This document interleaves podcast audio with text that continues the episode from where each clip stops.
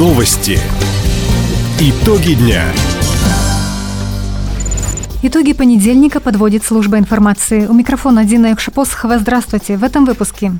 Регион готов принять свыше тысячи беженцев из Луганской и Донецкой республик. 35 старшеклассников края выступят на финальном этапе Всероссийской олимпиады школьников. В таежном поселке Вяземского района отловили тигра. Об этом и не только. Более подробно.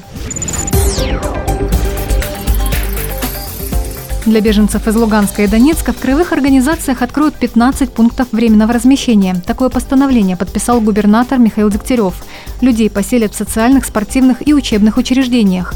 Пункты развернут в Хабаровске, Комсомольске, Амурске, Советской гавани, Хабаровском и Вяземском районах. В общей сложности подготовлено 1300 мест. Также власти региона заключают госконтракты с бизнесом по приему вынужденных переселенцев. Согласно документу, в ПВР люди смогут находиться 60 дней. Всем прибывшим окажут медицинскую, социальную и финансовую помощь. Детям помогут продолжить учебу, а взрослым найти работу. Все расходы берет на себя федеральный центр.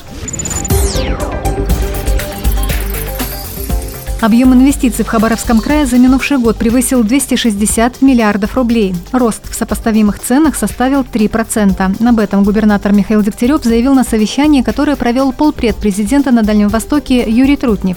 По словам губернатора, в 2021 бизнес оценил регион положительнее, чем годом ранее. Улучшить инвестклимат краевые власти намерены с помощью внедрения регионального инвестиционного стандарта.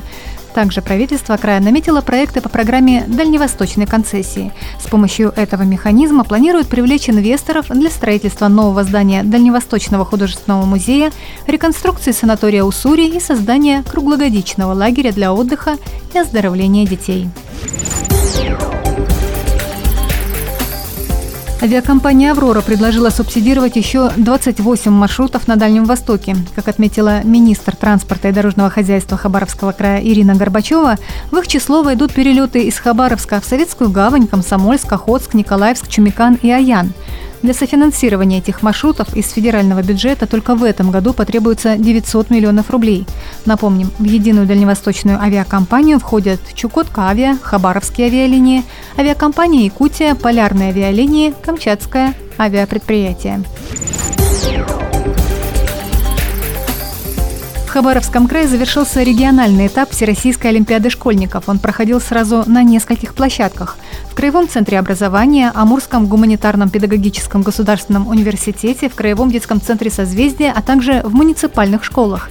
Более тысячи участников соревновались по 22 предметам.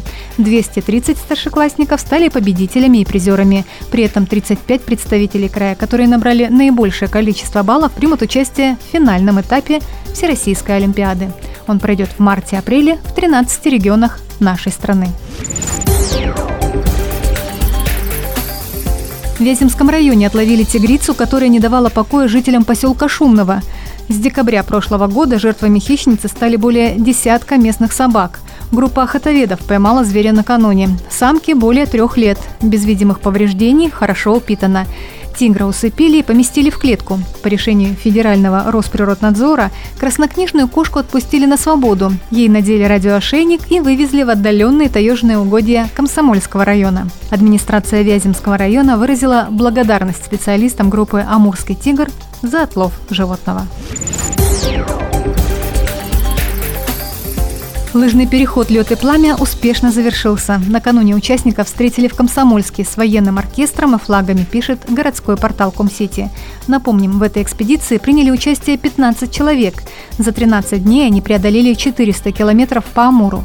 Они повторили маршрут военных строителей, которые также добирались из Хабаровска в Комсомольск в 30-х годах прошлого века.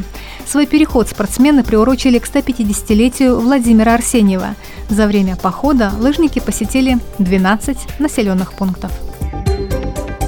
Таковы итоги понедельника. У микрофона была Дина Якшапосхова. Всего доброго и до встречи в эфире.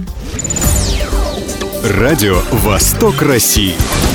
Телефон службы новостей 420282.